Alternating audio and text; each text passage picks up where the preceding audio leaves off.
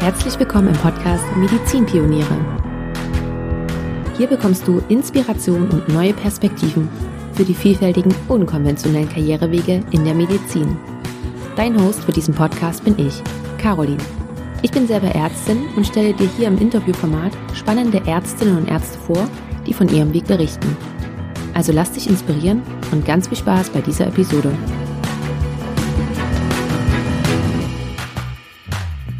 Hey und herzlich willkommen zur ersten Interviewfolge nach der etwas längeren Pause.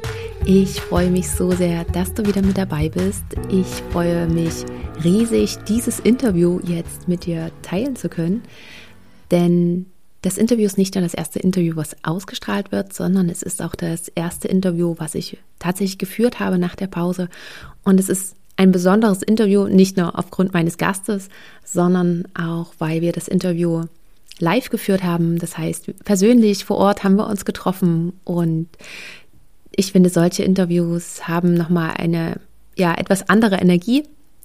Ich liebe alle Interviews, die ich mache. Trotzdem ist es ja, das wird dir nicht ähnlich, äh, das wird dir ähnlich gehen und das wirst du kennen ist es doch der Austausch persönlich mit Menschen. Wir haben das jetzt, glaube ich, alle nach der Pandemie gemerkt, ist doch nochmal etwas anderes. Und genau, das ist auch ganz einfach bei diesem Interview so.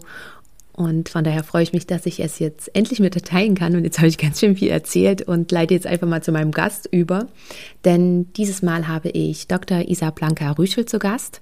Du kennst sie vielleicht auch hm, bei Instagram. Dort findest du sie unter isa.blanca und Isa ist jedenfalls in der Weiterbildung in der Gynäkologie in Geburtshilfe und sie ist nebenbei als Fotografin ähm, selbstständig. Und wir haben uns natürlich über ihren Weg unterhalten und wie sie dahin gekommen ist und wie sie das alles macht und wie sie das Ganze vereinbart.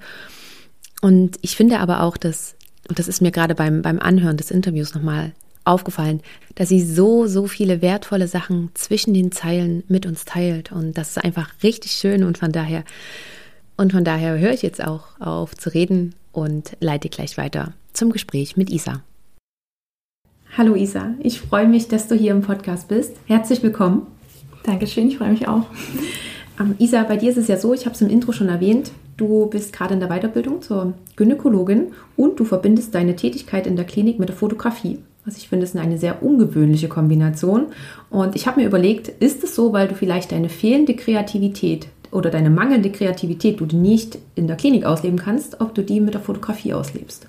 Ja, damit hat es auf jeden Fall zu tun. Also es war, glaube ich, schon, dass ich irgendwann gemerkt habe, wow, da gibt es ja doch noch was anderes, was im Krankenhaus so gar nicht zur Sprache kommt oder wo man manche Gehirnzellen gar nicht so benutzen kann. Und das habe ich dann nebenbei gefunden, genau. War das schon immer so, dass du auch ein bisschen kreativer veranlagt warst? Ja, das würde ich schon sagen. Aber das hat sich nie so, ich habe da jetzt nie was draus gemacht, glaube ich. Ich habe immer so ein bisschen rumgekritzelt und ähm, hätte das jetzt als, als Kind oder Jugendliche jetzt nie so auf den Punkt bringen können, was mir jetzt genauso Freude macht. Das war immer eher so, so automatisch. Ja. Und wann hast du gemerkt, dass dir das fehlt in, deinem, in deiner ärztlichen Laufbahn? Das war ähm, im PJ, also ganz am Ende vom PJ. Bis dahin habe ich eigentlich so, sage ich mal, einfach nur studiert und da war das Studium auch wirklich so das Einzige. Also ich hatte da jetzt auch sonst nicht super viele Hobbys oder so, weil man ja doch auch dann irgendwann ausgelastet ist mit dem Studium. Und ähm, das war aber auch okay für mich. Also in der Zeit hat mir eigentlich nichts gefehlt und das hat mich auch erfüllt, würde ich sagen.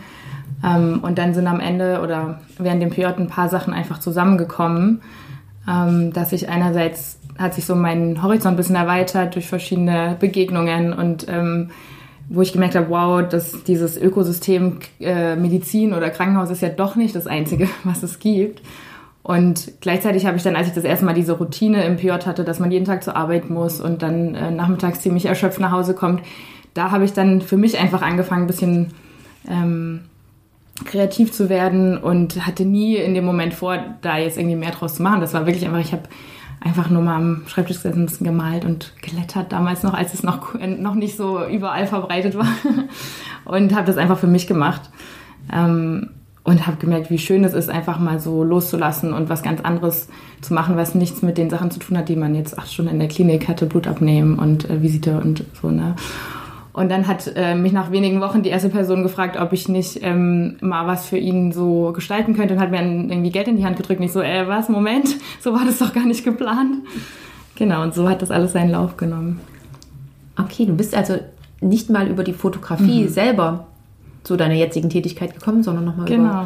über, über eine andere kreative, ähm, wie sagt man denn dazu? Ja, also es gibt eine kleine Vorgeschichte, genau. Also damit hat es angefangen, dass ich angefangen habe zu, zu lettern sozusagen, ja. zu schreiben, auch mit äh, Hand. Also ich habe mir dann Aquarellfarben gekauft und so einen Blog und so habe ich angefangen. Okay. Und dann mal ein Taufvers für ein äh, Kind, das war das erste, was ich gemacht habe, so geschrieben. Habe dann Jahre später auch erfahren, dass der immer noch über dem äh, Bett hängt vom Kind, so das ist super schön. Ähm, und dann war das erstmal so, dann nach ein paar Monaten habe ich mich dann mal dazu durchgerungen, also es ist ja schon sechs Jahre her, fünf, sechs Jahre her, da war das ja noch alles gar nicht so selbstverständlich, dass ich dann mal mir einen Instagram-Account zugelegt habe und so dachte, oh, jetzt zeige ich das anderen Leuten, das ist ja super aufregend, wo das ja vorher nur so für mich war. Und dadurch hat man auch wieder viel Inspiration bekommen, viele äh, ja, Leute so über die Ferne auch kennengelernt oder äh, gemerkt, was für eine große Welt da auch dahinter steckt. Und darüber bin ich dann so ein bisschen in die so ganz angekratzt ein bisschen in die Hochzeitsbranche mit reingerutscht, dann so ein bisschen angefangen, so Einladungen zu gestalten und solche Sachen.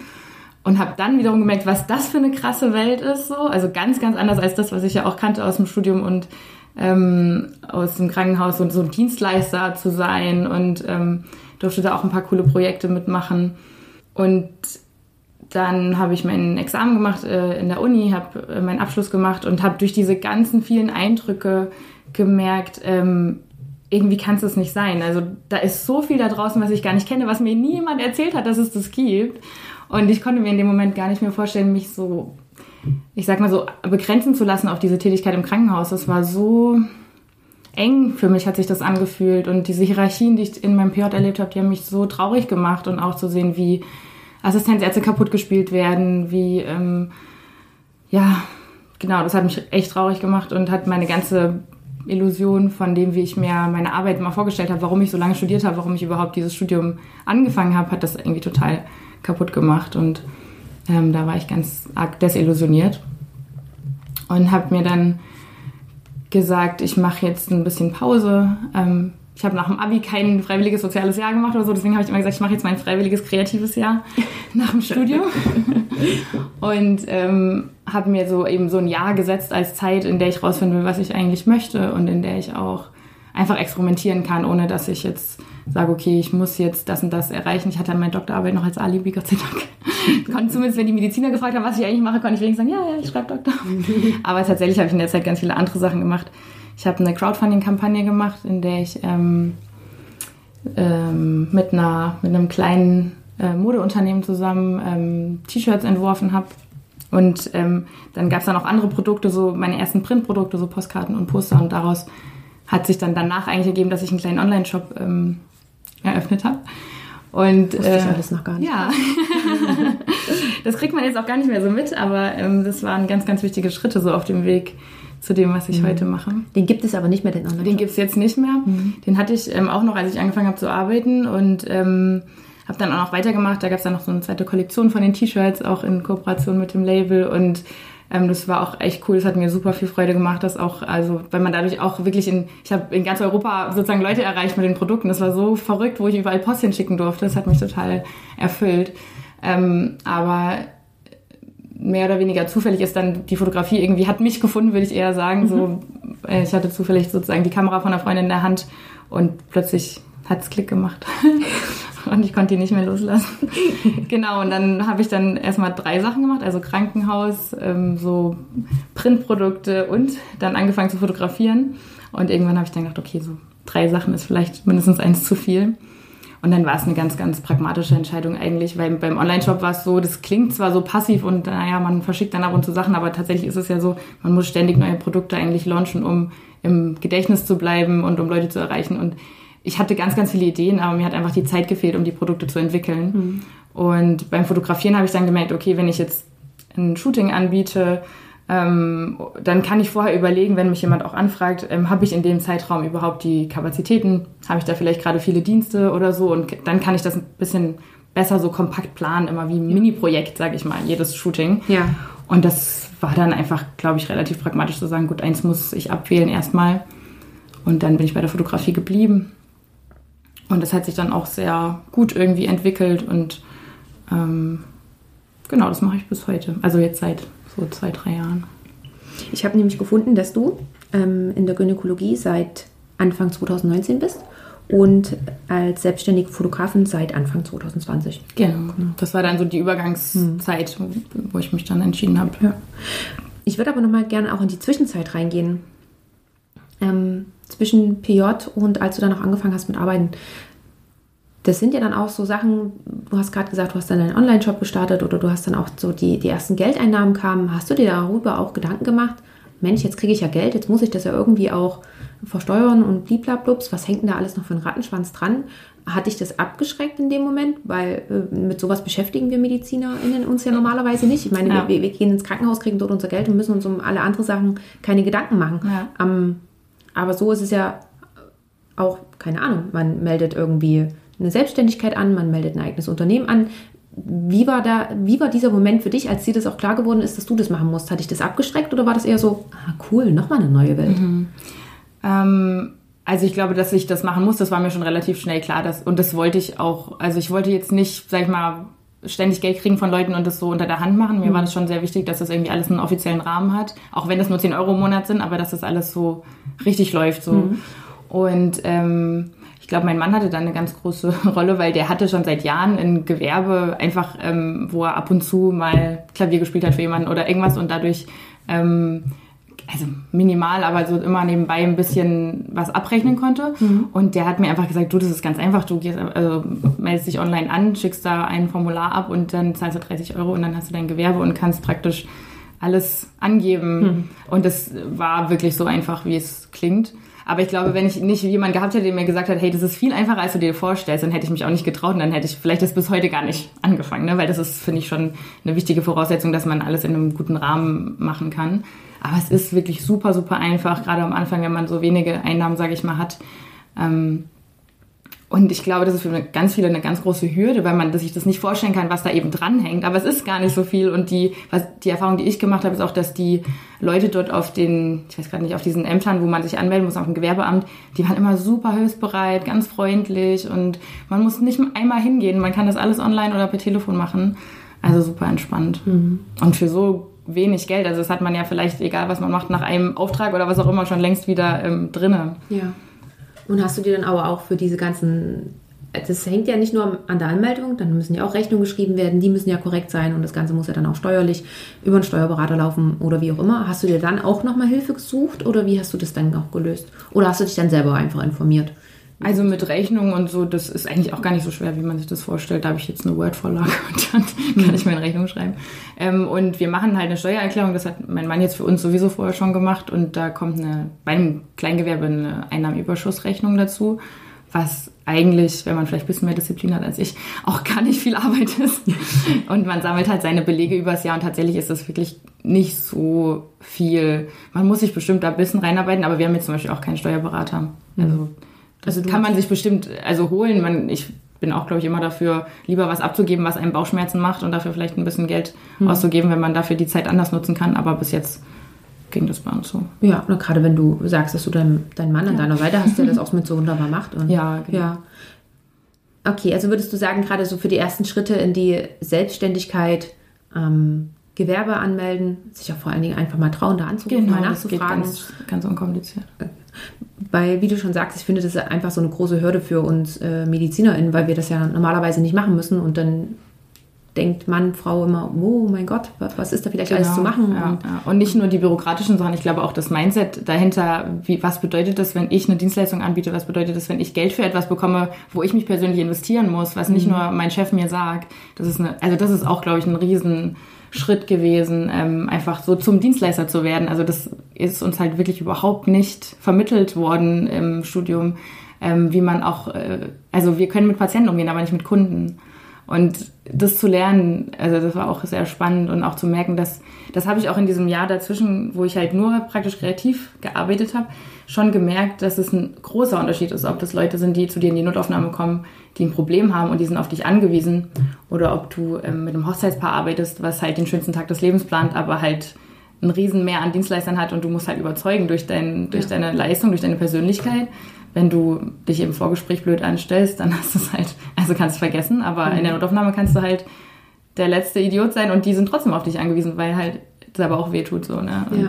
das ist also ich finde, das ähm, macht einen auch, also da kriegt man auch Demut einfach so, wie geht man eigentlich mit Menschen um und ähm, was, was, hat man auch selber für einen Impact so auf die Beziehung zu den Leuten, mit denen man arbeitet. Ne? Das vergessen wir, glaube ich, ganz oft im Krankenhaus, dass die ja da rausgehen und gerade ein Erlebnis mit einem hatten und gerade in der Klinik, wo Leute so emotionale Erlebnisse haben, ähm, auch bei uns in der Gönja besonders, ja. die, wir verändern Leben praktisch jeden Tag nur indem, wie wir mit den Leuten sprechen und das haben so viele von uns wir sind genervt, weil wir keine Mittagspause gemacht haben. Wir sind genervt, weil wir seit 16 Stunden am Stück arbeiten. Und das ist so, geht so schnell, dass man das die Leute spüren lässt, die halt nichts dafür können und die gerade in so einer schwierigen Situation sind. Ja. Ja für uns ist das alltäglich, weil wir machen es, wie gesagt, wir machen es jeden Tag. Und für diese Patienten ist es aber eine ganz besondere Situation. Genau. Ja. Ein Wendepunkt vielleicht auch irgendwo manchmal ja. im Leben. Ne? Genau, je nachdem, mit was sie da gerade zu dir genau. kommen. Mhm.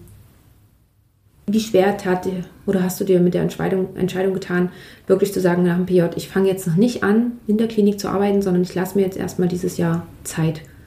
war das ein, ein, langer Prozess, um dir wirklich einzugestehen, ich gehe jetzt wirklich noch nicht in die Klinik, alle meine Freunde machen das und das ist vielleicht auch so schwierig oder war das ganz glasklar für dich? Bei mir war das klar und es war eher so, dass ich das Gefühl hatte, ich bin mir gar nicht sicher, ob ich jemals in der Klinik landen möchte. Und insofern war das ja für mich noch viel mehr, nicht nur ich schiebe das mal ein bisschen auf, sondern es war, ich muss mir wirklich klar werden, ob ich den Schritt gehen kann und mhm. ob ich mhm. das mit mir vereinbaren kann, in so einem System Teil zu sein von diesem System. Mhm. Mhm. Und eben aber vielleicht auch ein bisschen dadurch, dass ich, also ich habe ja jetzt auch nicht super viel verdient im Jahr, das war ja lange nicht das, was ich eigentlich gebraucht hätte, jetzt um weiterzumachen oder um mhm. so zu überleben. Das war wirklich zum Experimentieren gedacht. Ich habe eben schon auch gemerkt, wenn man, wenn ich mir vorgestellt hätte, ich müsste das jetzt wirklich machen und das hundertfache verdienen von dem, was da passiert ist, habe ich schon auch gemerkt, dass das ein wahnsinniger Druck ist. Ich habe dann diesen Unterschied zwischen Patienten und Kunden schon gemerkt, habe auch ein bisschen manchmal die Patienten vermisst, die einfach ein bisschen wo man doch ein bisschen näher am Leben und so am Kern irgendwie vom Sein dran ist. Und auf der anderen Seite war es auch so, dass ich ja gar keine Ausbildung dafür hatte. Also ich habe ja Medizin studiert, aber ich habe dann was anderes gemacht und ähm, ich glaube, es ist auch möglich, durchaus völlig ohne Ausbildung in irgendeinem Bereich erfolgreich zu sein. Aber ich habe gemerkt, dass mir so ein paar Basics einfach fehlen, die ich mir sehr, sehr mühevoll Schritt für Schritt erarbeiten musste, auch gerade im Design mit diesen ganzen Programmen und so weiter. Ähm, und das, ich glaube, das geht alles. Also wenn ich jetzt von da bis jetzt die letzten vier Jahre nur Vollzeit das gemacht hätte, dann ne, hätte ich auch ganz, ganz viel noch gelernt. Aber irgendwie hat es mir so ein bisschen gefehlt, dass ich weiß, es ist was, was ich von Grund auf gelernt habe, wo ich die Grundlagen einfach beherrsche. Und so wie ich vorbereitet war aufs Krankenhaus, war ich nicht vorbereitet auf das andere. Mhm. Ja, spannender Punkt, dass du das mal mit ansprichst, ja. Ich würde dann noch wirklich nochmal drauf zu sprechen kommen, wie die Fotografie dich gefunden hat. Ähm, vielmehr würde ich jetzt nochmal ganz kurz zurückgehen, wie du dieses Jahr auch erlebt hast. Du hast schon gesagt, ich hatte es dann auch so ein bisschen wieder zurückgedrängt in die Klinik. Du wolltest wieder das machen, was du angefangen hast. Ähm, aber wie hast du auch sonst dieses Jahr wahrgenommen, auch abseits von der Klinik? Mm, einerseits als riesengroßes Privileg, also dass ich auch jetzt finanziell so gut aufgestellt war oder dass mein Mann so großzügig mit mir war, dass ich auch ähm, mir das überhaupt erlauben durfte, ähm, einfach mal zu sein. Ähm, und ich hatte natürlich auch viele Freunde, die mit mir Abschluss gemacht haben, die, die gar nicht die Möglichkeiten gehabt hätten, jetzt ein paar Monate ohne mhm. Einkommen oder ohne sicheres Einkommen zu sein. Ja. Und ich glaube, eine Sache, die ich wirklich gelernt habe, ist auch, dass ich, also wirklich Selbstmanagement ist jetzt nicht meine größte Stärke. Und diese Struktur, die es im Krankenhaus gibt, dass mich jeden Morgen um sechs jemand aus dem Bett prügelt, das ist schon, das tut weh, aber das ist, glaube ich, für mich auch sehr hilfreich. Und es fiel mir sehr schwer, so einen Tagesrhythmus selber zu entwickeln, auch gerade wo ja die Aufträge immer sehr unterschiedlich waren oder die Dinge, die ich gemacht habe. Und ich da ganz viel mit mir selbst war und mir immer den Tagesrhythmus oder die Struktur so selber erarbeiten musste und mich aus dem Bett quälen, ohne dass es so richtig einen Termin gibt. Das fällt mir ganz, ganz schwer, weil ich einfach ein Langschläfer bin und, und ach ja, und da habe ich schon gemerkt, dass das für mich, wenn ich mich wirklich für sowas entscheiden würde, auch langfristig eine ganz große Herausforderung wäre. Oder ich mir dann eine ganz, ganz klare Struktur bauen müsste, irgendwie mit anderen Leuten zusammen oder so. Und das war auch ein Punkt, dass mir haben die Menschen total gefehlt. Also ich saß halt da ganz viel an meinem Schreibtisch, an meinem Computer, hab da, mhm. konnte kreativ sein, so viel ich wollte sozusagen. Ne? Hatte auch mit super, super inspirierenden Leuten Kontakt und Projekte, aber eben immer nur punktuell. Mit denen saß ich jetzt nicht stundenlang am Schreibtisch oder habe mit denen gegessen und gequatscht so. Mhm. Also Kollegen haben mir definitiv gefehlt. und so zum Beispiel das Design ist ja auch eigentlich ein sehr einsamer Job, zumindest wenn man es jetzt in so kleinen Rahmen macht. Ähm, für, also wenn man jetzt das als Einzelperson macht. Ne? Du sitzt halt da mit deinen Ideen und Gedanken, aber so richtig auch diese Rückkopplung, so hey, wie findest du das und sollen wir das so machen oder mhm. so. Das, das hätte ich mir auf jeden Fall noch irgendwie aufbauen müssen, wenn ich das wirklich ernsthaft so als Hauptjob verfolgt hätte. Mhm. Und was war es dann aber, dass du gesagt hast, weil vorhin hast du ja gesagt, ähm, du hattest so ein bisschen auch Bedenken, ob du überhaupt wieder zurück in die Klinik gehst. Und dann war es ja doch wieder, so klang es gerade für mich, dass du dich ja dann noch proaktiv für die Klinik entschieden hast. Ähm, wie, wie war auch dieser Entscheidungsprozess? War das einfach schwer oder hast du dir gesagt, nach definitiv nach dem Jahr finde ich jetzt oder muss ich mich entscheiden? Wie hast du das für dich gestaltet? Das war nicht einfach, ähm, weil ich ja auch am Anfang von dieser Zeit gar nicht wusste, wo das Ziel eigentlich ist von der ganzen Sache. Es war sehr, sehr offen und das ist ja auch meist oft irgendwie so aufreibend, wenn man nicht weiß, wo es hingeht. Und wir wussten auch, wir werden vielleicht nochmal umziehen. Auch die Stadt war irgendwie total offen so.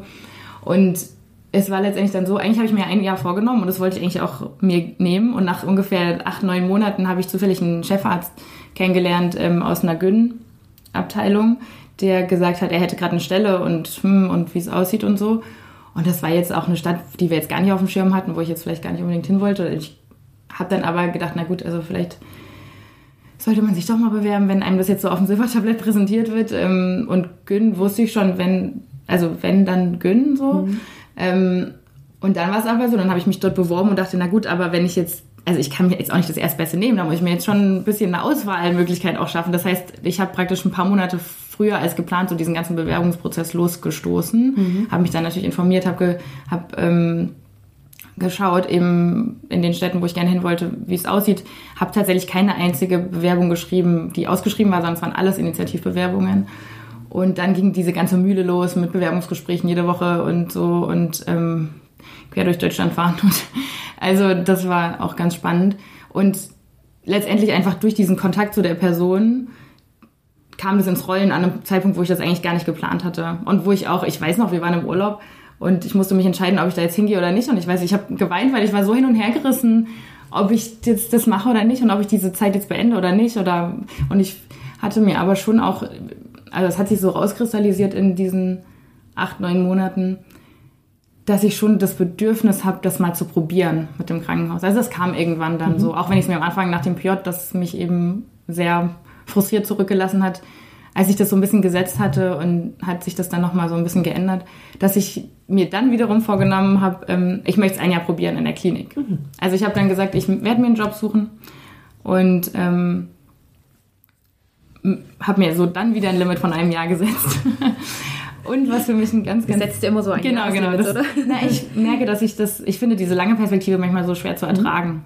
Mhm. Und das hat mir dann ein bisschen geholfen. Mhm. Ähm, und was für mich auch sehr hilfreich war oder was echt ein Geschenk auch ist, ähm, ich war trotzdem nicht bereit, das ganz aufzugeben, was ich mir in dem Jahr so erarbeitet hatte oder was ich kennengelernt habe. Ich habe ja Sachen entdeckt, die kann man dann plötzlich nicht mehr nicht sehen, wenn man das mhm. einmal empfunden und gefühlt hat, was es noch gibt da draußen und was zu einem gehört und zu einem passt.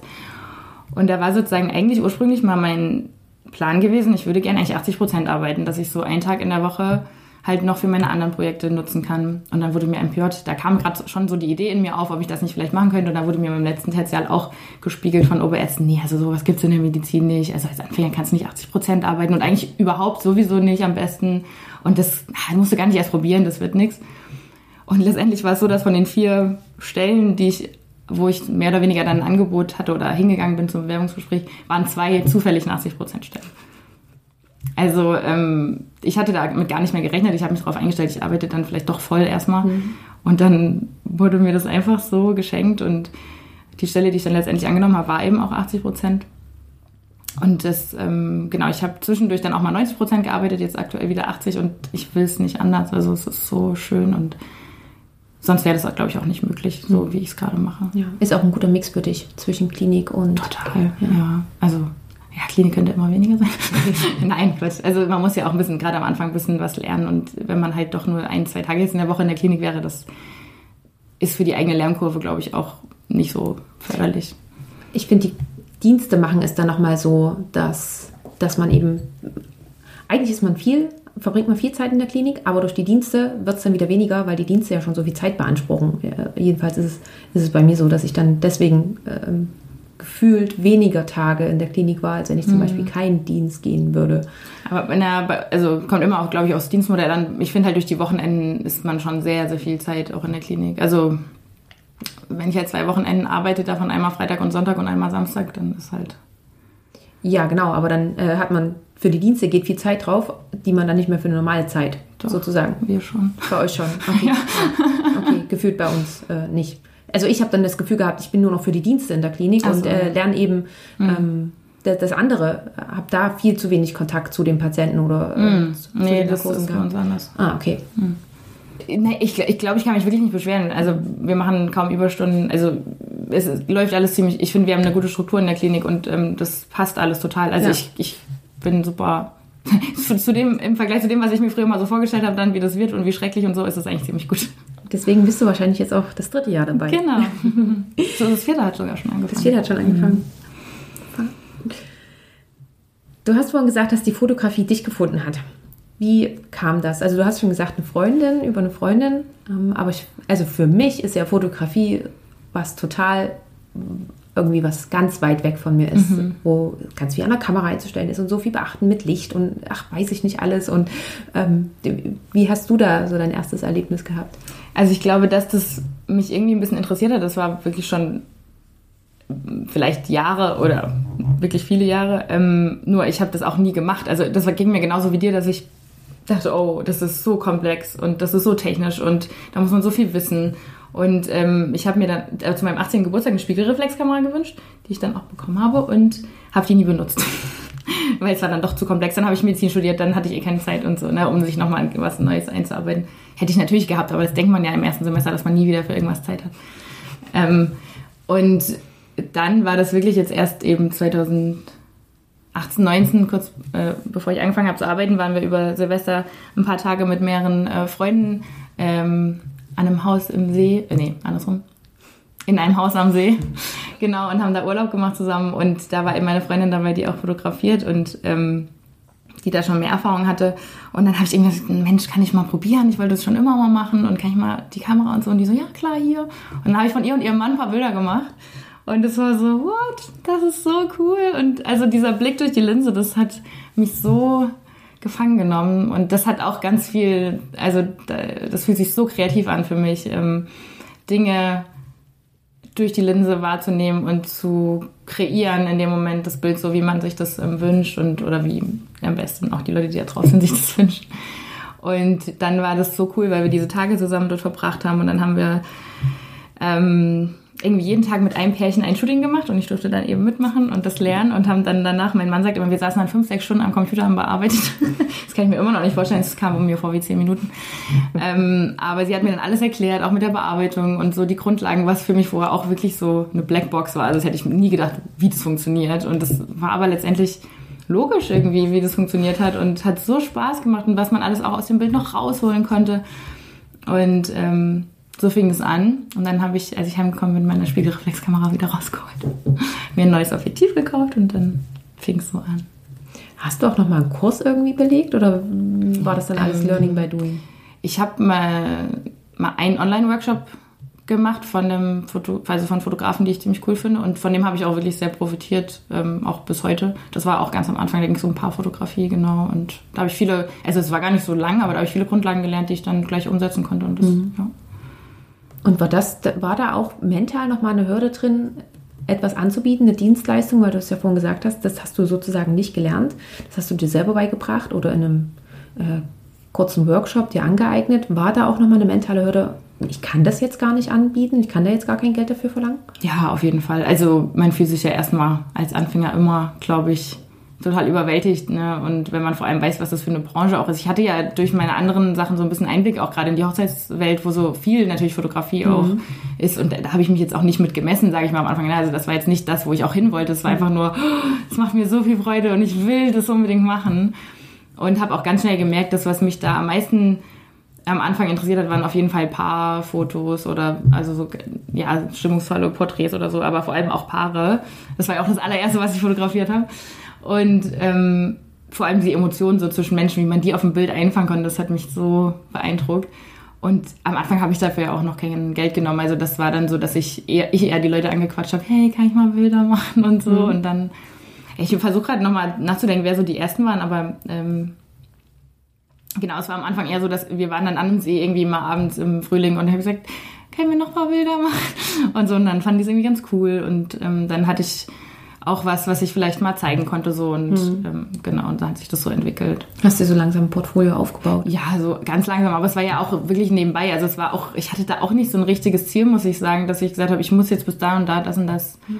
schaffen und ähm, ganz spannend ist vielleicht noch, dass ich in dem ganzen Design, hm, was ich im Design gemacht habe, hatte ich oft so ein Problem mit Vergleichen. Also dass ich mich selber verglichen habe mit Leuten, die das auch gemacht haben. Ich habe ähm, äh, so bei Instagram oder so Leuten gefolgt, die das halt auch machen, die auch, also ich ähm, habe auch so mit, mit einer christlichen Message ähm, viele Produkte gestaltet und da gab es dann halt ein, zwei Leute, die halt super bekannt sind, sage ich mal, in dem Kreis mhm. und die ich auch liebe, von denen ich ganz viele Sachen zu Hause habe.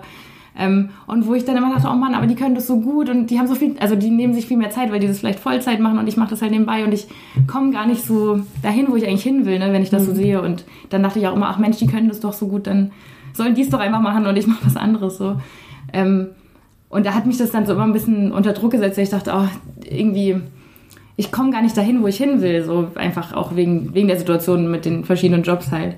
Und das Verrückte ist, obwohl die Welt in der Fotografie noch viel größer ist, obwohl die Konkurrenz sozusagen viel, viel größer ist, hatte ich das nie mit diesen Vergleichsproblemen. Also mir hat das einfach nur Freude gemacht und ich wusste auch gleich, ich will das nicht Vollzeit machen. Also es war für mich viel schneller klar als bei dem anderen vielleicht, weil, ja, weiß gar nicht genau warum.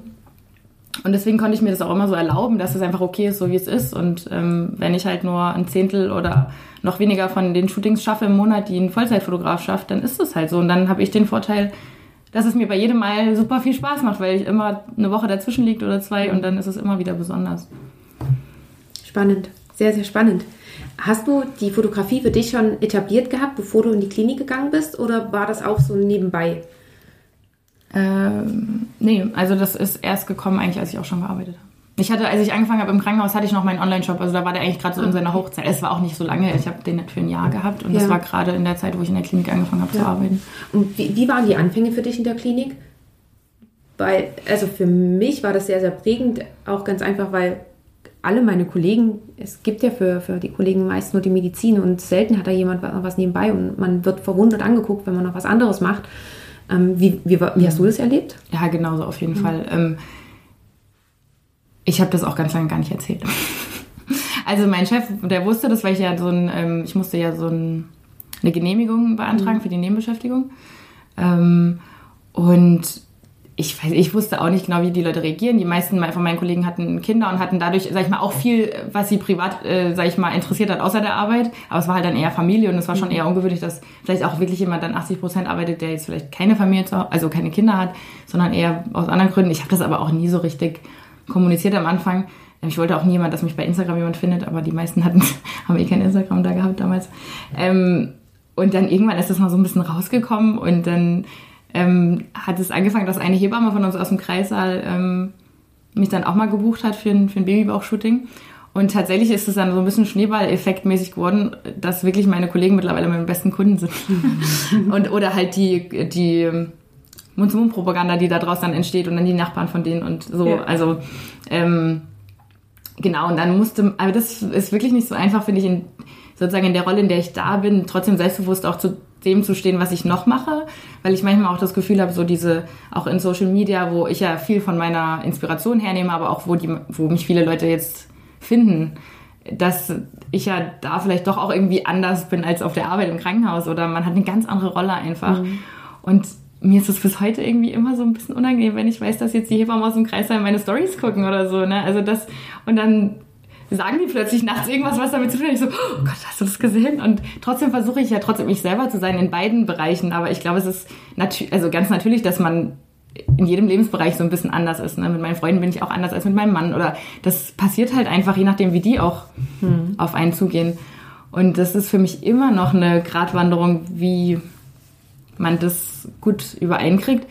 Aber letztendlich habe ich dann habe ich einfach gedacht, okay, also bis jetzt hat niemand irgendwie gesagt, dass die das blöd finden. Insofern ist das anscheinend irgendwie okay.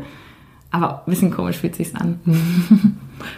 wahrscheinlich gehört es ganz einfach zu dir und es ist Ja. ganz einfach auch so. Ja, und beides gehört wahrscheinlich einfach Ja. dazu. Ne? Ja. Ich kann das schon gut nachvollziehen, dass man in, im Krankenhaus bist du in der Rolle der Ärztin Mhm. und gerade wenn aber dich jemand darauf anspricht, äh, beim Shooting oder wie du es gerade gesagt hast, auf eine Story, da bist du ja eher in der Rolle der Fotografin und sozusagen bist du dann in, beiden Rollen und das Mhm. Ist dann, glaube ich, auch schwierig zu, zu vereinbaren.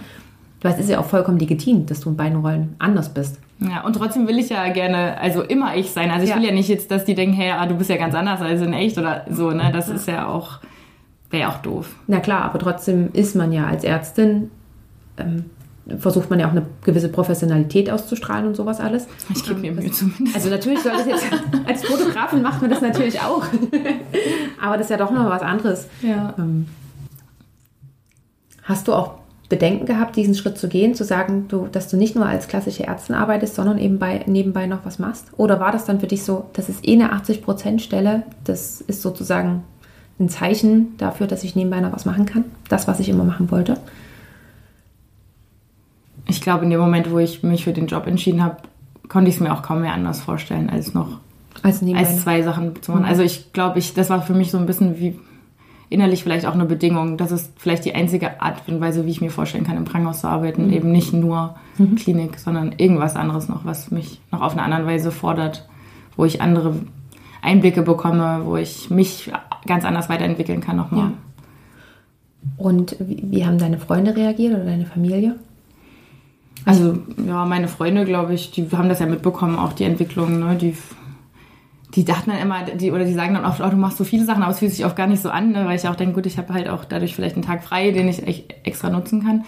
Ähm, aber meiner Mama und Papa habe ich es auch wirklich, glaube ich, lange nicht erzählt, was ich noch so, also wie viel ich eigentlich nebenbei mache, dass ich auch ein Gewerbe habe, weil ich ein bisschen Angst hatte, tatsächlich, so vor der Reaktion.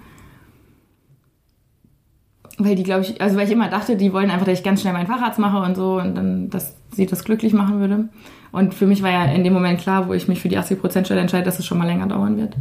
Das war, glaube ich, auch nicht so einfach. Also so, weil man, ich weiß auch nicht, woher wir das haben, aber sowohl mit dem Studium, mit den Semestern, als auch mit dem Facharzt denken wir immer, wir müssten so schnell alles fertig machen und möglichst schnell das und das erreichen. Und also jetzt kommt mir das ganz abwegig vor, der Gedanke, na klar macht man sich manchmal Gedanken, wie viele Monate habe ich jetzt schon, Weiterbildungszeit und so weiter, aber das, was ich dafür geschenkt bekomme für dieses Jahr oder für dieses Dreivierteljahr, was ich jetzt extra in Kauf nehme, das ist so unbezahlbar, das könnte ich in den Monaten gar nicht ausrechnen. Ähm, und ich war ganz doll aufgeregt, als ich das meinen Eltern erzählt habe, das weiß ich noch. Ich weiß jetzt gar nicht genau, zu welchem Zeitpunkt das war und ich war wirklich ganz emotional und auch ganz sensibel in dem Moment, weil ich mich so nackig gemacht habe gefühlt, weil ich nicht wirklich gar nicht wusste, ähm, wie das wird. Und dann waren die ganz, ganz toll und haben das ganz, ja, haben das sofort irgendwie unterstützt und gesagt, sie wünschen sich, dass ich das machen kann, was, was ich möchte. Und ähm, jetzt werde ich auch ganz emotional. Mami, wenn du das hörst, danke. Ich weiß, dass sie es hört. genau, und das hat mich auch nochmal total ermutigt, ähm, einfach weil das für mich, glaube ich, innerlich so eine Hürde war. Ich habe mir immer gedacht, meine Eltern denken das und das und das hat mich manchmal auch ein bisschen zurückgehalten vielleicht. Aber dann zu sehen, dass das nur in meinem Kopf ist, ähm, war echt schön. Ach, schön. Das wünscht man sich ja auch, dass dann so die Reaktion Ja. ausfällt. Mittlerweile hast du dir ja mit deiner Fotografie schon ziemlich doll was aufgebaut. Woran macht man das denn fest? Naja, das, was ich immer so sehe, was du so alles auch, auch postest und Bilder, also scheint. Und außerdem wollte ich ja sehr gerne ein Shooting bei dir haben, was ja nicht mehr möglich war, weil du ja ausgebucht warst. Also ich finde, das sind alles gute Zeichen. Erzähl mal so ein bisschen, wie, wie läuft denn das ab bei dir? Wie, wie, wie teilst du dir das auch ein? Das sind jetzt gerade ganz viele Fragen. Ich sortiere sie ganz kurz. Ähm, wie machst du das für dich, dass das weder das eine noch das andere überhand nimmt? Ähm, wie hast du da eine gute Balance gefunden, also von Klinik und Fotografie? Bei der Klinik ist es ja relativ fest durch die 80 Prozent und das funktioniert auch sehr gut bei uns. Wir haben halt einen Tag in der Woche, den wir frei nehmen. Habt ihr einen regulären freien Tag oder Nee. ist der immer mal ein anderer? Bei den Leuten, die jetzt, es gibt ja auch Leute, die Teilzeit arbeiten, weil die noch in der Praxis angestellt sind, bei denen ist es meistens ein fester Tag und wir anderen, die das jetzt wegen Familie oder wegen, hm, in meinem Fall, machen, wir ähm, gucken dann, wenn es passt oder ich wünsche mir halt was frei. Wenn ich jetzt entweder schon ein Projekt irgendwie fest habe oder wir fahren ja auch manchmal weg einfach, mein Mann und ich oder so, dann braucht man ja vielleicht mal einen Montag oder so, um Wochenende zu verlängern, dann ist das auch okay. Der fehlt mir dann aber für ein Shooting. ähm, das geht ziemlich gut und das klappt immer echt super mit den Dienstplänen. Und ähm, insofern ist es zumindest von der Zeit her relativ klar und da muss man ja auch nicht diskutieren dann. Ich hätte auch nie zum Beispiel die 80 Prozent so eingeteilt, dass ich einfach früher nach Hause gehe. sondern das war mir schon sehr wichtig und das ist meinem Chef auch viel lieber, dass wir einen vollen Tag dann frei ja. nehmen. Und da hat es auch gut funktioniert, bin ich da sehr zufrieden. Und dann, ähm, wenn ich eben Anfrage, Anfragen bekomme für Shootings, dann versuche ich schon im Kalender zu gucken, okay, wann habe ich meine freien Tage. Nur das Problem ist eben auch, dass ich die vielleicht ja nur vier bis sechs Wochen vor oder so weiß. Und dadurch mhm. kann ich auch ganz oft keine definitive Zusage geben, äh, wenn jetzt jemand, sag ich mal, zwei, drei Monate im Voraus anfragt, was ich mir aber ja auch wünsche. Also ich möchte, ich möchte ja gerne langfristig planen können. Ähm, aber ich kann dann immer nur sagen, ja, hey, es hängt auch ein bisschen von meinem Dienstplan ab und ich muss gucken, wann ich frei kriege. Also da muss man immer so ein bisschen jonglieren, aber bis jetzt hat das mal eigentlich ganz gut geklappt. Ähm, aber wie es auch zum Beispiel heute war, ne, wenn man halt nur zwei Wochen im Monat, äh, Wochenenden im Monat äh, überhaupt zur Verfügung hat zum freien Verplan, wo man nicht arbeiten muss, dann ist es manchmal auch echt schwierig, einen freien Tag zu finden, einen freien Termin. Und weil ich die Wochenenden ja auch gerne mal mit meinem Mann oder Freunden verbringen möchte, ähm, versuche ich dann die Projekte und Shootings ähm, eher unter der Woche mhm. mir zu legen, eben an den freien Tagen, wenn mein Mann zum Beispiel sowieso auch arbeitet, ganz normal, dass ich das wirklich als Arbeit auch sehe, dass mhm. ich ähm, das auch nicht abends mache. Also die Shootings sind manchmal abends einfach wegen Licht, wegen Abendlicht, aber so die Bearbeitung, dass ich das, oder Telefonate oder so, dass ich das wirklich zu normalen Arbeitszeiten mache, dass es für mich wie ein Job ist. Ja. Wie viele Shootings machst du denn so ungefähr im Monat? Also meine, ich habe ich hab am Anfang, also ich mache das ja auch noch nicht so lange, aber am Anfang habe ich das halt jetzt gar nicht, sage ich mal, begrenzt. Da nimmt man ja auch also gerne jede Gelegenheit wahr, wo man sich weiterentwickeln kann. Und ähm, dann war das teilweise sehr, ist es viel geworden, einfach wo ich dann jede Woche unterwegs war. Und dann habe ich äh, sozusagen dieses Jahr ähm, versucht, so für mich festzulegen, dass ich gerne so zwei Aufträge im Monat machen würde, was mhm. ja super wenig ist. Deswegen bin ich auch schnell ausgebucht. ähm, aber es werden dann letztendlich doch meistens mehr, weil dann doch noch eine Freundin äh, irgendwie spontan Babybauch-Shooting möchte, wo ich dann auch nicht Nein sagen kann und auch nicht möchte. Und ähm, ich sag mal, das sind dann im Sommer werden es bestimmt auch mal drei bis vier im Monat sein, weil im Sommer ist einfach die Hochsaison zum Fotografieren. Aber im Winter waren es auch mal weniger und da habe ich vielleicht auch mal drei Wochen gar nichts gemacht. Ähm, aber das tut dann auch sehr gut, mal durchzuatmen, weil es ja auch so ist, dass da nicht nur das Shooting dranhängt, sondern auch noch eben zwei, drei Stunden Bearbeitung und das E-Mails schreiben und so und Locations buchen vielleicht oder so. Mhm. Also das ist ja auch dann noch ein paar Sachen, die da außenrum zu machen sind. Ja, genau, das äh, habe ich dann auch noch als Frage mit, ähm, habe ich mir gerade notiert, dass wir das unbedingt noch mit besprechen. Ich wollte gerne noch mal kurz einen Schritt zurückgehen, weil äh, zu deinen Anfängen von Fotografie, das hatte ich vorhin vergessen zu fragen. Du hast gesagt, du hast dann ähm, äh, Freunde haben dann ganz oft gefragt, ob du sie oder du hast auch Leute, bist proaktiv auf äh, deine Freunde zugegangen. Hier können wir nicht mal. Wie hat dann der Wechsel stattgefunden von ich mache das aus Freude und dann habe ich aber irgendwann auch dafür Geld genommen? Das ist eine gute Frage. Ähm, ich glaube, das hat in dem Moment angefangen, wo das nicht mehr meine engsten Freunde waren, sondern dann wirklich Leute, die ich gar nicht so gut kenne privat. Und die haben sich aber trotzdem von sich aus angefragt? Ja, also über meistens, weil die irgendjemanden kannten, den ich mhm. fotografiert habe, der vielleicht jetzt schon in meinem engeren Kreis war. Und tatsächlich ist es, glaube ich, auch relativ schnell über Instagram gekommen, dass Leute gefragt haben. Das heißt, du, du hast über Instagram deine Bilder gepostet und äh, genau. äh, daraufhin kamen dann Anfragen. Genau, genau. Mhm. Ich, ich habe am Anfang schon das Gefühl, dass Instagram dafür eigentlich gar keine so gute Plattform ist, weil meine Kunden sind ja alle in Dresden oder Umgebung. Also eigentlich ist es ja ein sehr lokales Business. Mhm. Ja? Und Instagram ist ja was, da sind ja Leute jetzt eigentlich mal aus ganz Deutschland, die meinen mein Inhalt sehen und deswegen bringt das jetzt nichts, wenn jemand aus Hamburg denkt, oh, die macht ja schöne Bilder, weil wie sollen wir zusammenkommen so. Aber es gibt ja trotzdem auch einige aus Dresden, die dann ähm, das sehen. Und ähm, dann habe ich eben eine Webseite und da ist ein Kontaktformular und tatsächlich kommen auch so, ich sag mal, jedes dritte, vierte Shooting ist einfach wirklich, wo Leute bei Google anscheinend suchen, obwohl mhm. ich jetzt das nicht so optimiert habe oder so, aber die schreiben mich dann tatsächlich über ähm, die Webseite an. Mhm. Ah, die dich sozusagen aktiv über die Google-Suche hier in Anscheinend, ja, also so, mhm. da sagen das zumindest manche. Aber das Allermeiste ist wirklich Mund-zu-Mund-Propaganda ähm, sozusagen und wo Leute einfach Bilder gesehen haben bei Freunden und ähm, weiterempfohlen ja. wo ich weiterempfohlen wurde. Du hast vorhin schon so ein bisschen auch gesagt, dass du dich auf die Pärchen spezialisiert hast, Bauchshootings, also ähm, Babybauch. Babybauch, genau. genau. Shootings hast du angesprochen, Neugeborenen-Shootings und die Hochzeitsfotografie. Ist das so? Hochzeit nicht? Nee, genau. Hochzeit also nicht. bei Hochzeiten ist es so, ähm, das hätte, also das, ich denke zumindest jeder, der anfängt mit Fotografieren, denkt, das ist so der Königsweg und da muss jeder hin und das muss jeder machen. Und das habe ich ganz vereinzelt auch gemacht. Aber das ist was, was einfach mit meinen Diensten nicht zusammengeht. Also ich kann nicht den dritten äh, Samstag dann im Monat äh, zwölf Stunden wegen der Hochzeit unterwegs sein. Das mhm. tut mir nicht gut, tut meiner Ehe nicht gut. Und ähm, das war aber gar nicht so einfach, mir das einzugestehen, dass ich das nicht machen kann. Mhm.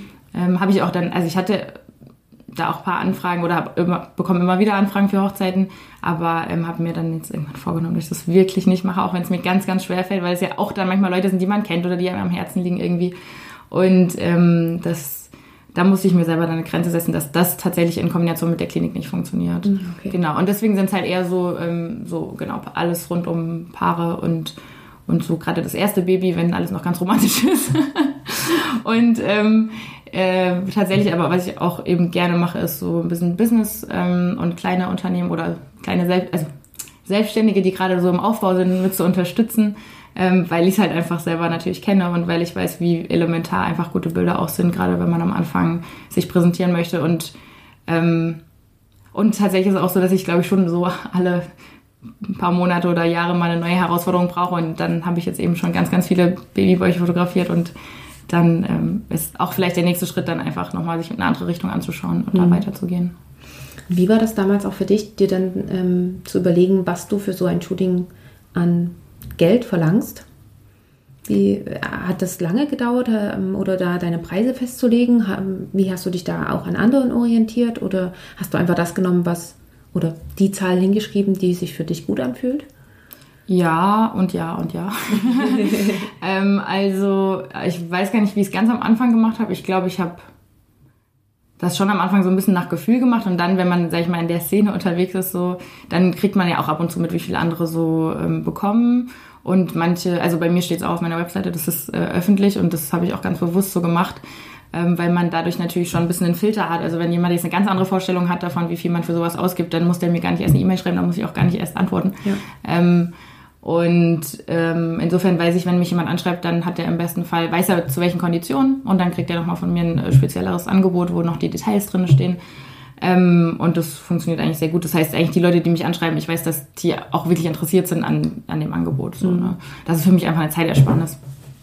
Und ähm, dann habe ich, glaube ich, mit irgendeinem Preis eben angefangen, habe dann immer wieder eben verglichen, wenn ich zufällig bei jemand anderen gesehen habe, wie ist es so und war da irgendwie immer ziemlich so im Mittelfeld. Also habe gemerkt, manche Fotografen in Dresden haben wirklich exakt den gleichen Preis wie es. Und dann dachte ich, na, kann es ja nicht so verkehrt sein. Mhm. Ähm, dann habe ich auch mal irgendwann, als ich eben gemerkt habe, okay, die Anfragen werden deutlich mehr, meine Zeit nicht, habe ich dann also auch mal Preise erhöht auch immer noch im Rahmen von dem, was ich denke, was legitim ist. Ich weiß ja auch, wie viel ich dafür schon mal ausgegeben habe, wie viel ich ausgeben würde.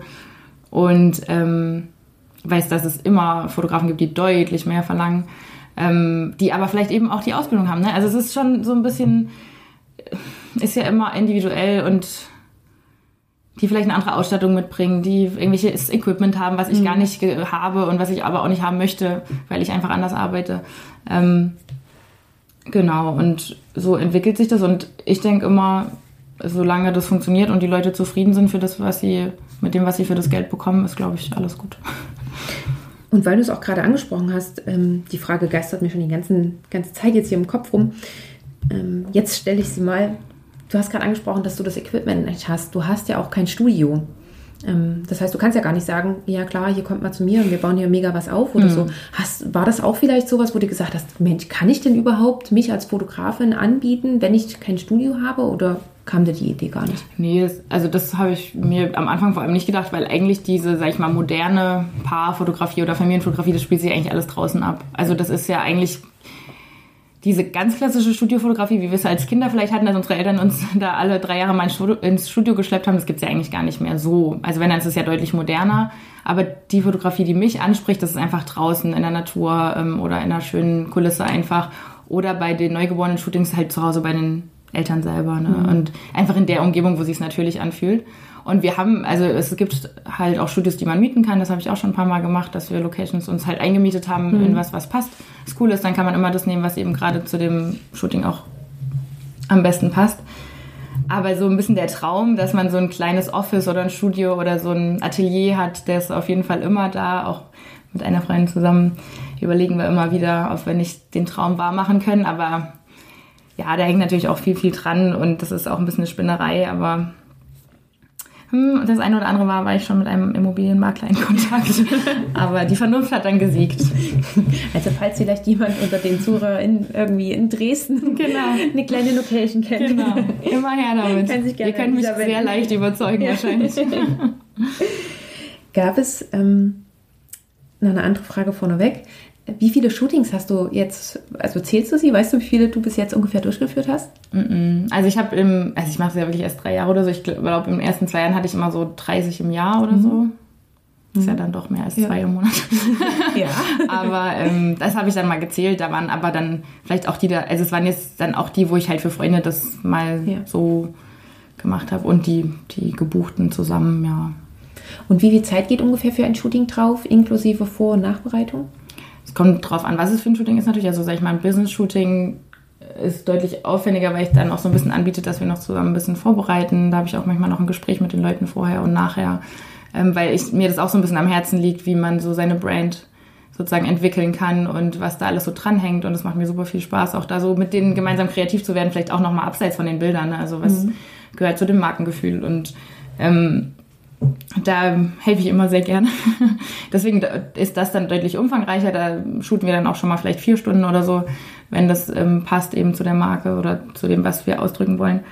Ähm, aber bei den ganz klassischen, sage ich mal, Paar-Shootings oder so, da ist das dann, sage ich mal, insgesamt mit Anfahrt oder so, ich war oft mit dem Fahrrad zu den Shootings, dann irgendwie zwei Stunden und dann ähm, eine halbe Stunde vorher für die Kommunikation und nochmal drei Stunden vielleicht für die Bearbeitung, Auswahl und Verschicken. Mhm. Okay, aber das. So vier, fünf, also fünf Stunden oder so. Ja, ich finde, es klingt äh, in Ordnung ja. im Zeitraum. Also ein ganzer Arbeitstag, könnte man so sagen. Ja, ein halber bis ein ganzer wahrscheinlich. Ein ganzer. Mhm. Genau. Und das macht dann auch ja total Sinn, dass ich sage, okay, ich habe vier freie Tage im Monat durch meine 80%-Stelle.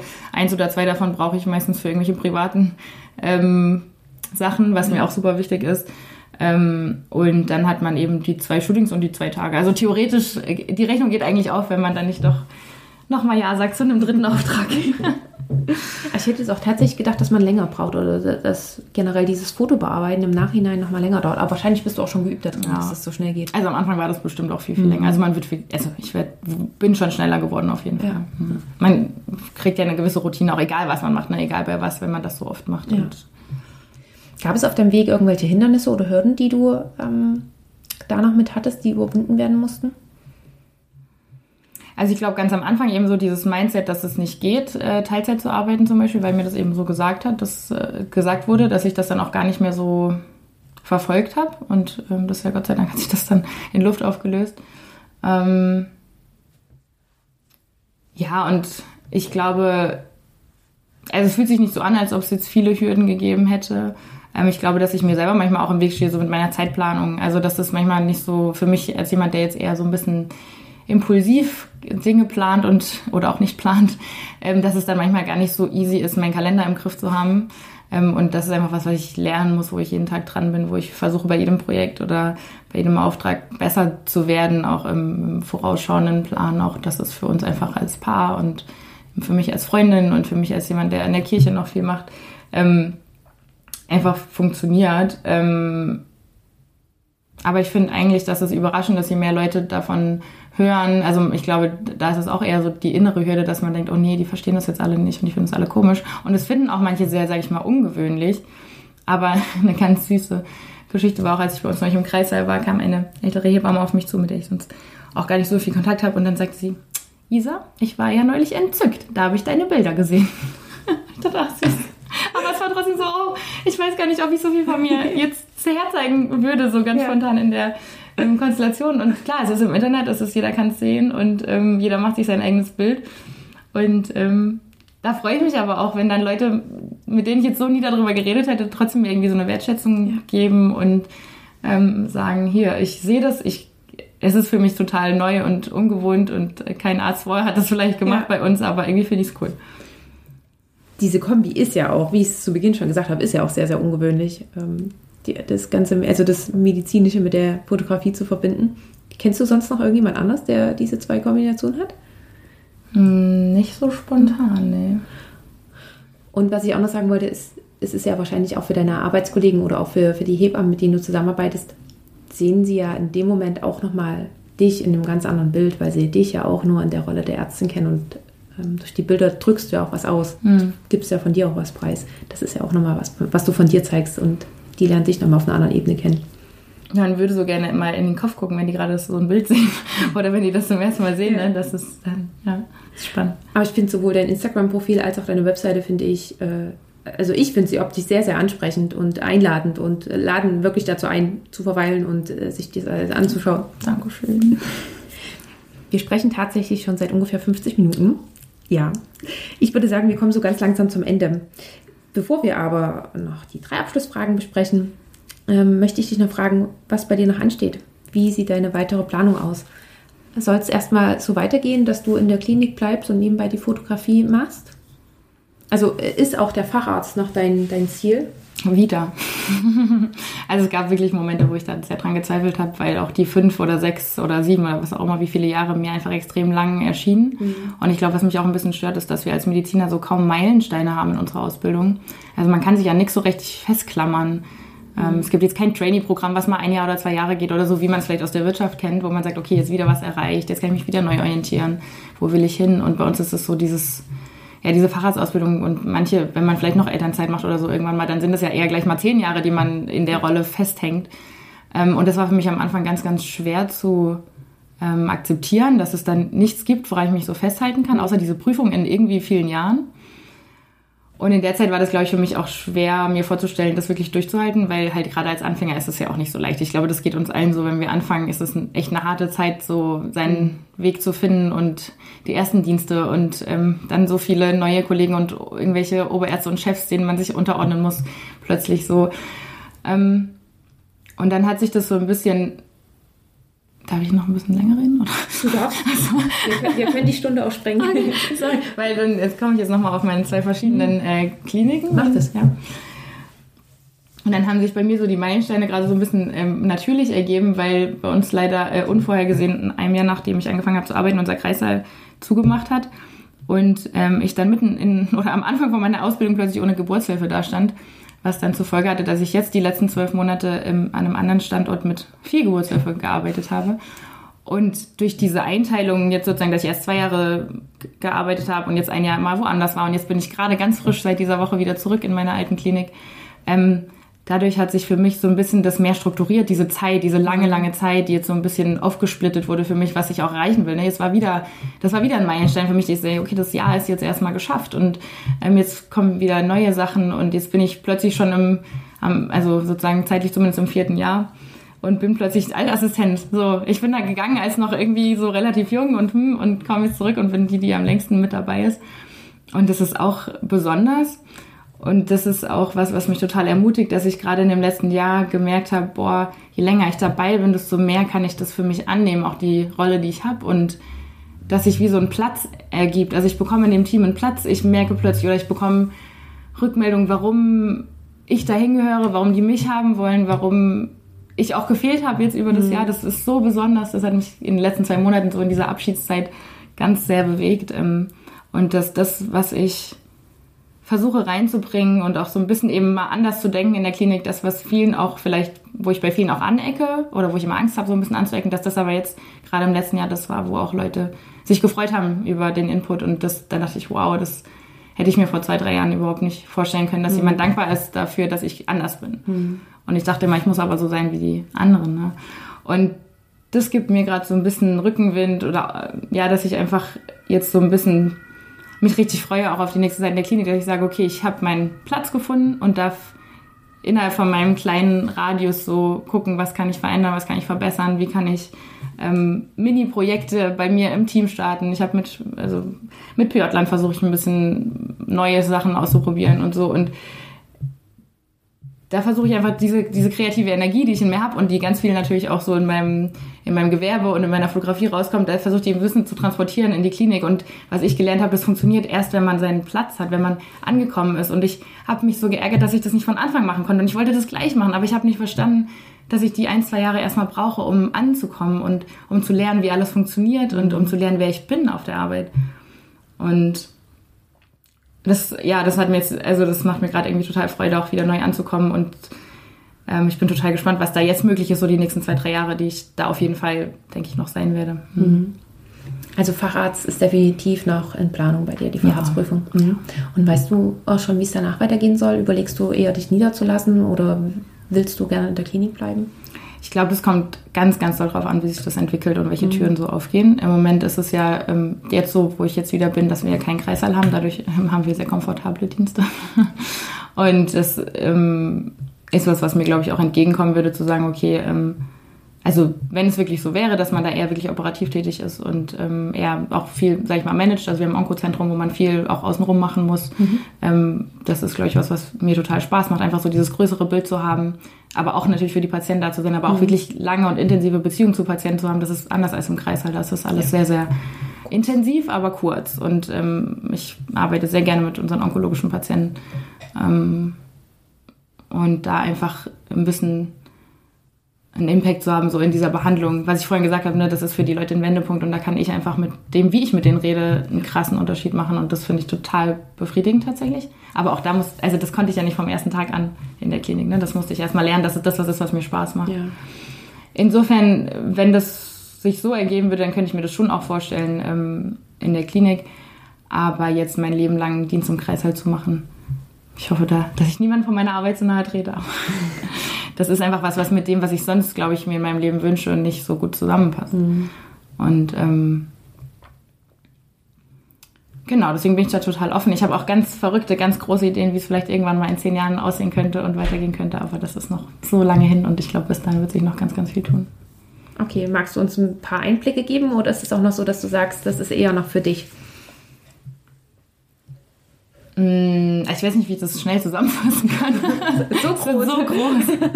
Ja. Willst du die Welt äh, verändern? Naja, im Kleinen auf jeden Fall okay. voll gerne. Also ich glaube, das ist schon was, was ich auch so merke. Ich glaube, ich will schon irgendwas machen, was anders ist als das, was man so kennt. Und gerade in der Medizin, da gibt es halt einfach unfassbar viele Sachen, die mich stören.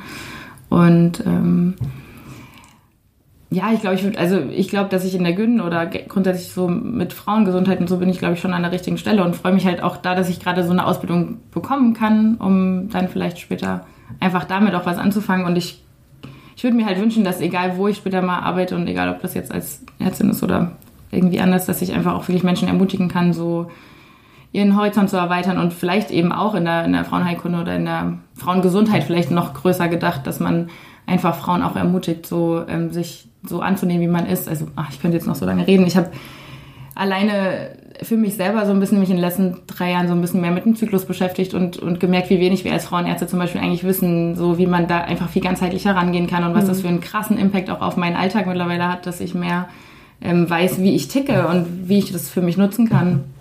Und dann habe ich gemerkt, krass, keiner von meinen Kollegen hat jemals was davon gehört. Und wir sind alle Frauenärzte. Und das ähm, einfach solche Sachen, die gar nicht mit Krankheit, sondern vielmehr mit Gesundheit zu tun haben, so mehr zu integrieren und Leute eigentlich zu empowern, das selber zu nutzen für ihr Leben. Ähm, das würde mir, glaube ich, total Spaß machen. Aber ich, dafür braucht man natürlich auch einen Rahmen. Und ähm, ja, da gibt es ganz viele Ideen in meinem Kopf. ich finde es ja immer sehr, sehr spannend, so groß zu träumen. Finde es wunderbar, mich setzt das manchmal unter Druck. Wie ist das bei dir? Ich frage mich mal, wo ich das Geld hernehmen soll, um so eine große Idee umzusetzen. Nur das Geld, nicht die Zeit?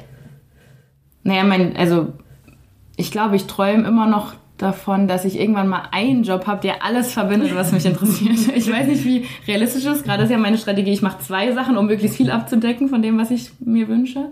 Und eigentlich träume ich aber davon, dass irgendwann mal alles eins ist. Das heißt nicht, dass ich dann als Ärztin im Behandlungszimmer fotografiere. Das wäre, glaube ich, sehr komisch bei einer Frauenärztin. Ähm, nee, eben nicht. Aber, aber dass ich eigentlich eher das, was mich an der Fotografie so interessiert, vielleicht auch so dieses ähm, Unternehmerische, dieses mhm. nochmal Leute einfach auf eine andere Art zu dienen, nicht nur als Arzt, sondern einfach als Dienstleister oder als jemand, der nochmal andere Sachen sieht, das alles irgendwie zu kombinieren.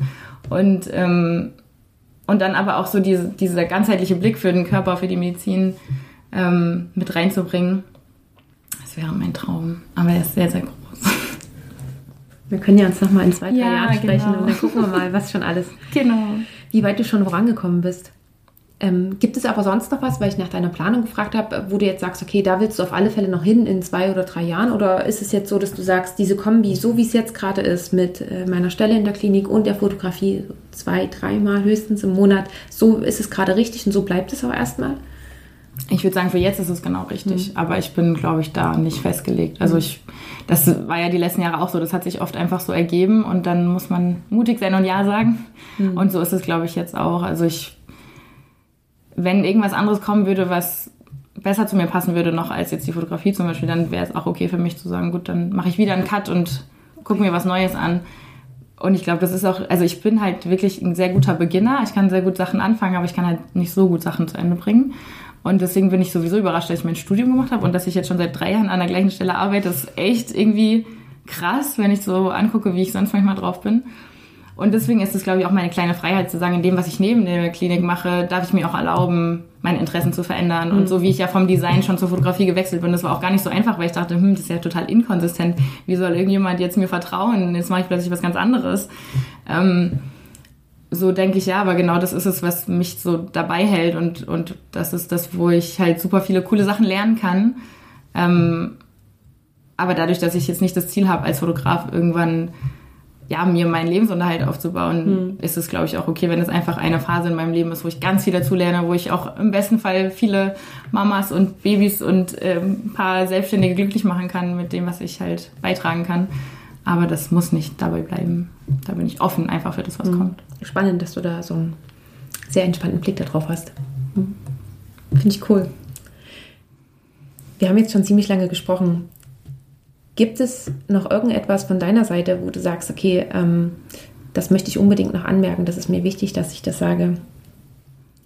Also so mein letztes Learning vielleicht, das ich echt äh, auch gerne teile, ist, ähm, gerade wenn man anfängt zu arbeiten, kann man sich, glaube ich, nicht vorstellen, wie, also wie wertvoll die Zeit auch wird, einfach durchs Warten und durchs Aushalten. Und es sind so viele Dinge jetzt gewesen, die ich nie gedacht hätte, dass ich so glücklich mal sein kann, auch in der Klinik vor drei Jahren. Und das ist einfach durchs Ausharren gekommen und ja, und das ist, glaube ich, was, das, wahrscheinlich muss man es selber erleben. Ich glaube, das ist immer ganz schwierig, wenn einem das jemand sagt aus der Zukunft. Und alle, die jetzt gerade an einem anderen Punkt sind, die vielleicht ähm, eben in der Situation sind, unsere PJler, sind auch oft ähm, frustriert, weil sie einfach sehen, auf was sie sich da eingelassen haben, so wie es mir ging. Und Jetzt aber zu merken, es ist nicht alles so, wie es scheint, wenn man von außen drauf guckt. Und wenn man Teil von einem Team ist, wenn man Teil von, von irgendeinem großen Ganzen ist, dann macht es auch Spaß, wenn man erstmal richtig seinen, auch seinen ähm, Handlungsradius kennenlernt ne? und auch seine Grenzen. Ich weiß auch, wo meine Grenze ist. Ich weiß auch, wo ich Schluss machen muss und wo jetzt gerade nicht mein Platz ist. Und das erstmal zu lernen und dann da drin irgendwie so ein bisschen sich zu bewegen und da seine kleinen Freiheiten zu finden, das ähm, macht mir gerade irgendwie total Freude und ja, da lohnt es sich manchmal zu warten, auszuhalten. Oh, schön, danke. Wenn jemand von den ZuhörerInnen sich jetzt denkt, boah, Isa ist so cool, mit der möchte ich gerne mal in Kontakt treten, wie ist denn das möglich? Wo finden wir dich? Am einfachsten wahrscheinlich bei Instagram unter Isa Blanca. Ähm, und meine Webseite www.isablanca.de. Auch ganz einfach zu finden, genau. Könnt ihr mir gerne schreiben, wenn ihr wollt. Ich liebe Menschen. ich verlinke ganz einfach beides in den Shownotes und dann finden, finden dich die ZuhörerInnen. Und jetzt noch die drei Abschlussfragen. Hast du eine Buchempfehlung für uns? Gibt es Bücher, die dich besonders inspiriert haben, die du gerne mit uns teilen möchtest? Ja, zwei. Du bist vorbereitet. Ich bin vorbereitet. Gott sei Dank, sonst wäre mir nicht eingefallen. Also ganz am Anfang, als ich mein Gewerbe angemeldet habe, ähm, ist mir eben auch aufgefallen, dass ich halt leider keine Ahnung habe von allem, weil ich ja mit dummerweise Medizin studiert habe. Und ähm, da habe ich äh, das 100-Dollar-Startup gelesen von Chris Gilbo. Das ist wahrscheinlich für jeden, der mal ein Semester BWL studiert hat, total Kindergarten. Aber für mich war es schon richtig krass und ähm, augenöffnend. Und da habe ich so ein paar ganz, ganz einfache Prinzipien gelernt, wie man einfach, was das bedeutet, ähm, also zu gründen und ähm, die ersten Einnahmen zu generieren oder die ersten Kunden zu betreuen, zu bedienen. Und das sind einfach so ein paar Grundsätze, die, glaube ich, mir bis heute auch hängen geblieben sind und die mir manches so aufgeschlossen haben von Sachen, die mir davor irgendwie sehr schleierhaft waren. Mhm. Und dann war es so, dass ich eine Zeit lang irgendwie in jedem Urlaub dachte, ich muss kündigen in der Klinik, weil ich dachte, nee, ich muss, ich muss doch nur kreativ und ich muss doch ähm, irgendwie das machen, nur was ich will. Und dann habe ich irgendwann ein Buch bei uns im Regal gefunden, das heißt, hört auf zu arbeiten eine Anstiftung, das zu tun, was wirklich zählt, von zwei deutschen Autoren, Förster und Kreuz. Und das fand ich total inspirierend, ähm, weil es da darum geht, wie man ähm, ja wirklich inspirierende Arbeit findet und was das auch mit dem zu, mit, was das auch mit dem Job zu tun hat, den man gerade schon hat. Mhm. Das hat mich auch sehr, ja, wirklich geflasht. Ja. Super, danke dir. Das sind beides Bücher, die noch nicht empfohlen wurden. Von daher, vielen Dank. Okay. Auch die nehmen wir in die Shownotes mit auf. Die nächste Frage ist, wo siehst du uns Ärztinnen oder auch den Arztberuf in 10 bis 15 Jahren? Ich hoffe, dass er ganz anders sein wird als heute. aber ich habe auch ein bisschen Angst davor, weil wir, glaube ich, schon sehr an den Traditionen, also wir haben gelernt, dass wir als Ärzte stolz auf das sein müssen, wo wir herkommen, aber nicht so sehr auf das, wo wir hingehen. Und ähm, ich hoffe, dass es für unsere Patienten viel, viel einfacher und viel intuitiver wird, einfach ähm, im Gesundheitswesen anzukommen und das zu bekommen, was sie wollen. Und ähm, ich hoffe einfach auch, dass dieser ganzheitliche Aspekt noch viel, viel mehr ähm, also Einzug findet ins Gesundheitswesen, dass wir endlich diese Mauern zwischen den Fächern auch noch viel mehr abbauen. Und ähm, ich glaube aber auch, dass es super herausfordernd wird für alle, die in Führung und Leitung gerade sind, gerade in Kliniken, weil wir, wir Jungen haben halt echt krasse Ansprüche mittlerweile an unseren Job, weil wir halt sehen, dass es anderswo auch anders funktioniert und wir nicht mehr alles mit uns machen lassen. Ich habe jetzt erst gehört, dass wir ja wohl zu, zu viel verdienen, weil wir nicht so viele Dienste machen wollen. Dann ist unser Gehalt wohl zu hoch. Also ähm, ich glaube, da ist noch so viel Luft nach oben und ich hoffe, dass wir uns auch einfach zusammentun und das nicht. Also ich bin da sehr hin und her gerissen. Ich denke, ja, wir haben es schon so gut und wir haben schon so viele Möglichkeiten, aber ich denke, das ist ja kein Grund, da jetzt aufzuhören. Mhm. Und warum sollen die Arbeitsbedingungen nicht einfach noch besser werden? So? Ja. Und ich hoffe, dass, dass dann noch viel Gutes auf uns wartet, aber wir müssen halt wahrscheinlich auch was dafür tun. Mhm. Danke dir fürs Teilen. Und wenn du jetzt nochmal zurückreisen könntest mit deiner jetzigen Erfahrung zu deinem jüngeren Ich, was würdest du dem als Tipp mitgeben? Also ihr. Was würdest du ihr als Tipp mitgeben? Ich würde wahrscheinlich sagen, das ist voll okay, Sachen auszuprobieren, auf die du Lust hast. Und es ist nicht so wichtig, was andere denken. und dass es aber eben auch, auch okay ist, mal zu warten, auszuhalten und dann zu gucken, was, was passiert. Und dass das nicht immer alles so ist, wie man das im ersten Moment denkt. Ne? Also dass der Ort, wo ich denke, ich passe gar nicht hin, vielleicht zu dem Ort werden kann, wo ich hinpasse und dass ich mich auch mit verändere. Ich finde, das ist so ein schönes Schlusswort. Danke dir. Danke, liebe Isa, für dieses tolle erste Interview nach der Babypause. Danke, dass du das mit mir geführt hast und danke, dass du uns hast daran teilhaben lassen, an deinem Weg, an deinen Gedanken. Und ja, vielen lieben Dank für deine Zeit. Danke, dass ich da sein durfte. Das war das Interview für diese Episode. Ich hoffe sehr, dass du einiges für dich daraus mitgenommen hast. Möchtest du mehr zu meinem heutigen Gast erfahren? Dann findest du alle Links in den Show Notes. Dort findest du auch alle weiteren Informationen rund um Medizinpioniere und du kannst natürlich super gerne einfach mal bei Instagram vorbeischauen. Dort gibt es noch weitere Informationen rund um das Thema unkonventionelle Karrierewege in der Medizin. Dort informiere ich dich auch, wenn Interviews anstehen, so dass du dann die Möglichkeit hast, mir Fragen zu schicken, welche ich dann im Interview mitstellen werde. Wenn dir die Episode gefallen hat, freue ich mich, wenn du sie mit all denen teilst, für die sie ebenfalls interessant sein könnte. Und wenn du darüber hinaus noch mich bzw. vor allem den Podcast unterstützen möchtest, so hast du auch mehrere Möglichkeiten. Du kannst zum Beispiel eine Bewertung abgeben bei Apple Podcasts oder auch bei Spotify oder wenn du möchtest, kannst du den Podcast auch finanziell unterstützen. Und dazu schau am besten in die Show Notes nach. Dort findest du alle Informationen. Oder schau ganz einfach mal auf die Webseite. Die findest du unter www.medizinpioniere.de. Lieben Dank, dass du bei dieser Folge mit dabei warst, dass du bis zum Schluss zugehört hast und wir hören uns dann zur nächsten Folge wieder. Bis dahin, ciao!